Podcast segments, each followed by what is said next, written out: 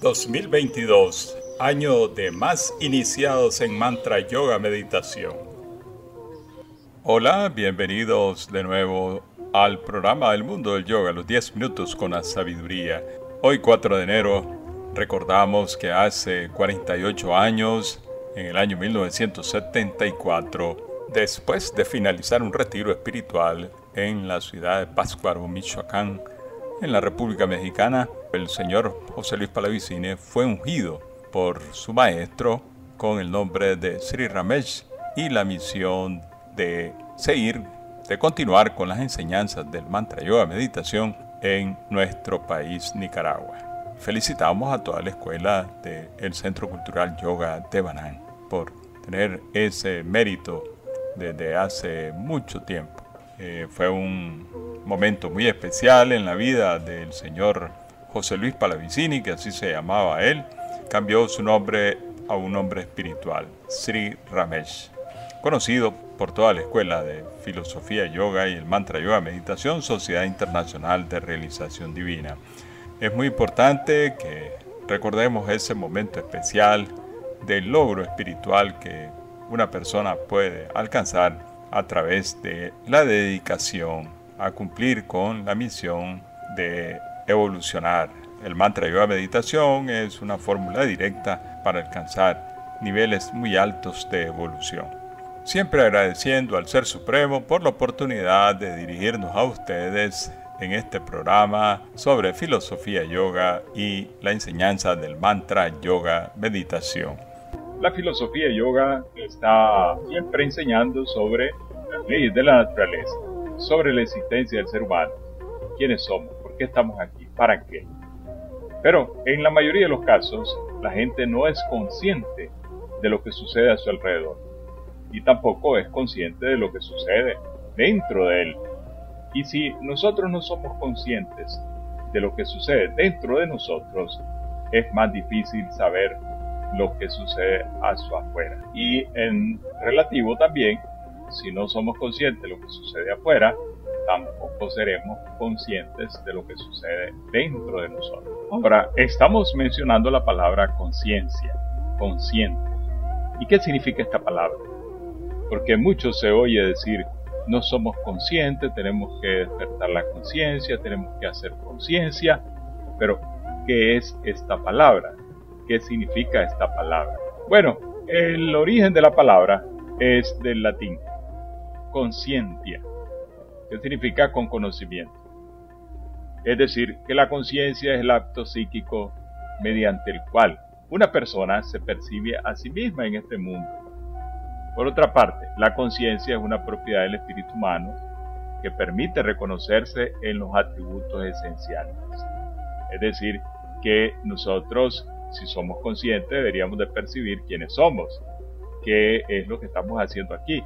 Somos el ser, un ser espiritual, eso enseña la filosofía yoga, que estamos aquí en un proyecto de alcanzar la perfección, alcanzar los más altos niveles de sabiduría, ser felices y ser llenos de amor.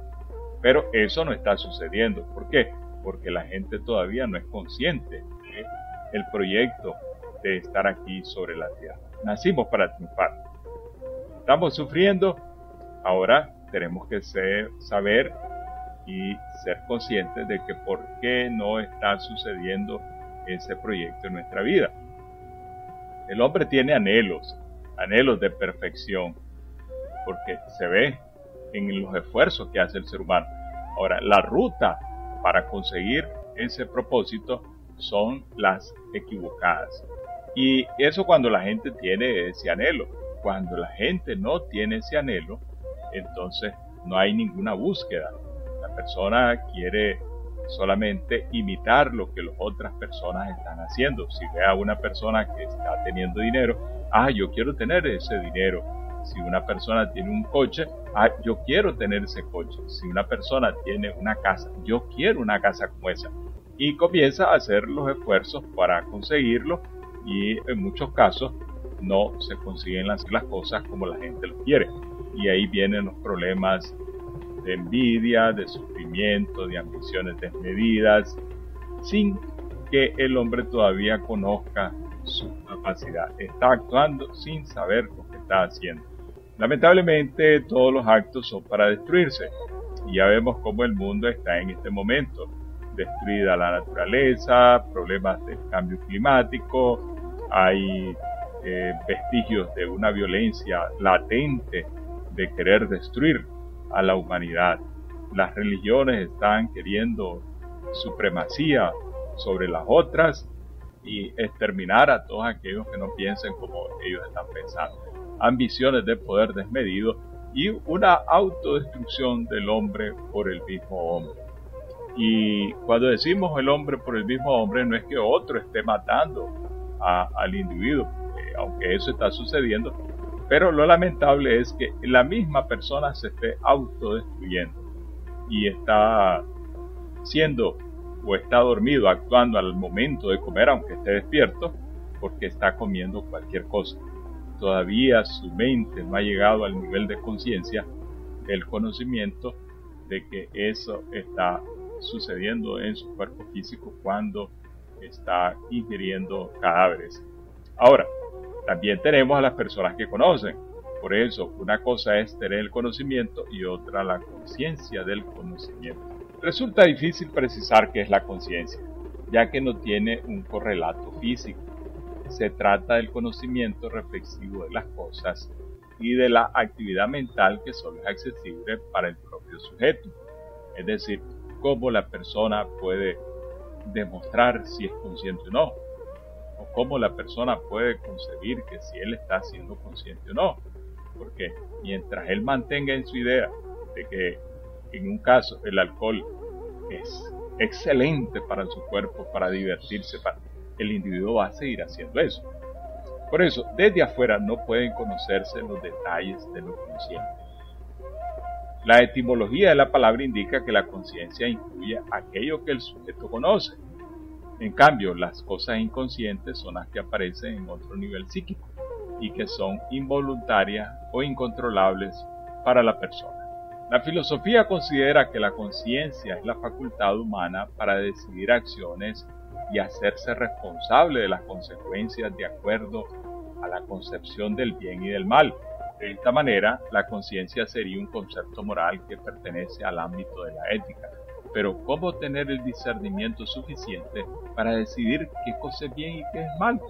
¿Cómo tener un discernimiento exacto, lúcido, de tal forma que uno sepa cuando algo es bueno, cuando algo es malo, porque las cosas pueden variar. Un momento, por ejemplo, en otros programas hemos dicho, cuando un sujeto con un puñal hiere a una persona y le saca las vísceras o las tripas, como decimos, esa es una acción que usted está viendo, pero también están viendo que lo hace un médico cuando corta a una persona para hacer algo. Cualquiera podría decir que los dos están haciendo lo mismo pero uno lo está haciendo para perjudicar, el otro lo está haciendo para curar a la otra persona.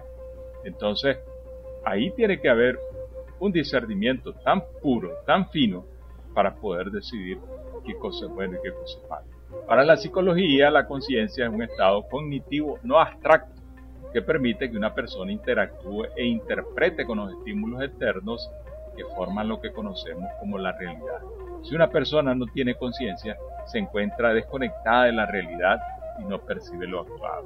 Es decir, aunque la persona esté despierta y esté actuando, pero si no percibe daño que está haciendo, por ejemplo, cuando la gente está tomando licor cuando la gente se está drogando, la persona está despierta, pero está desconectada de la realidad del conocimiento que está diciendo que eso le va a destruir su cerebro. Ahora, ¿por qué hace eso la persona? Porque no es consciente de la existencia de este cuerpo físico, cómo funciona este cuerpo físico. Por eso es importante el conocimiento, pero más importante tener conciencia del conocimiento. Porque de qué sirve, volvemos a repetir, de qué sirve que usted sepa que no hay que tomar alcohol y usted lo sigue tomando. ¿Cómo es posible que usted perciba a su alrededor cuánta gente muere base de los problemas del alcoholismo, en que el individuo pierde el control de su estado mental y viola a persona. O va en su coche totalmente desprovisto de la realidad, se estrella, mata personas y se mata a, él mismo, a su familia. ¿Cómo es posible que eso esté sucediendo? Y todo el mundo lo sabe, que no hay que manejar bajo, bajo los efectos de drogas o de alcohol o de remedios que pueden mandarlo a dormir. Entonces ahí nosotros estamos viendo que la sociedad tiene un comportamiento totalmente irracional. La psicología distingue entre los niveles conscientes, establece las prioridades. El preconsciente depende del objetivo a cumplir. El inconsciente donde no se racionaliza. La estructura de la conciencia está dada por la relación que establecen estos tres niveles. A través de la conciencia, una persona consigue tener una noción de sí mismo y de su entorno. Es uno de los elementos que asegura la supervivencia de un ser vivo, pues le permite estar alerta a los peligros y actuar en consecuencia. Es importante señalar que una de las causas de las alteraciones en la conciencia pueden ser problemas biológicos y psicológicos. El abuso de ciertas sustancias como el alcohol y los fármacos puede afectar determinadas zonas del cerebro y provocar alteraciones en la conciencia que pueden ser de diferentes niveles. También existen ciertas enfermedades psiquiátricas como la ansiedad y la depresión y pueden causar los mismos trastornos en la forma en la que el individuo concibe la realidad. Cuando estamos despiertos nuestra conciencia se encuentra alerta y solo se relaja cuando dormimos, momento en que el subconsciente puede expresarse y lo hace a través de los sueños. Las técnicas de la filosofía yoga, el mantra yoga meditación, comienzan a activar la mente de la persona para que estos niveles, cuales hemos mencionado, ellos comiencen a activarse y la persona pase de esos estados que pueden ser alterados por estas sustancias que hemos mencionado a ser depurados a través de estas técnicas profundas del yoga. Y hay cosas que están sucediendo dentro de nuestro sistema de las cuales no somos conscientes, pero que allí, base a los efectos de las mismas prácticas de las técnicas del yoga, la gente comienza a despertar. Y cuando se comienza a despertar, uno se comienza a dar cuenta y solita la gente deja de comer carne, solita la persona deja de fumar, deja de beber y comienza a actuar mejor, a pensar mejor y su vida comienza a mejorar porque el hombre comienza a encontrar la razón por la cual existe. Y eso es como un despertar a la conciencia. Bueno, nosotros los invitamos a que sigan escuchando estos programas y asista a las conferencias todos los días sábados a las 4 de la tarde, los domingos a las 10 de la mañana en ofrenda de amor y también a las 4 de la tarde del domingo. Son gratis pueden asistir todas las personas que quieran porque nuestro propósito es, sin distinción de personas, enseñarle a todo el mundo a que despierte y mejore su existencia. Nuestra dirección de los semáforos del Seminario Nacional, una cuadra hacia arriba, una cuadra hacia el sur, en el reparto Miraflores al oeste de Managua. Los esperamos.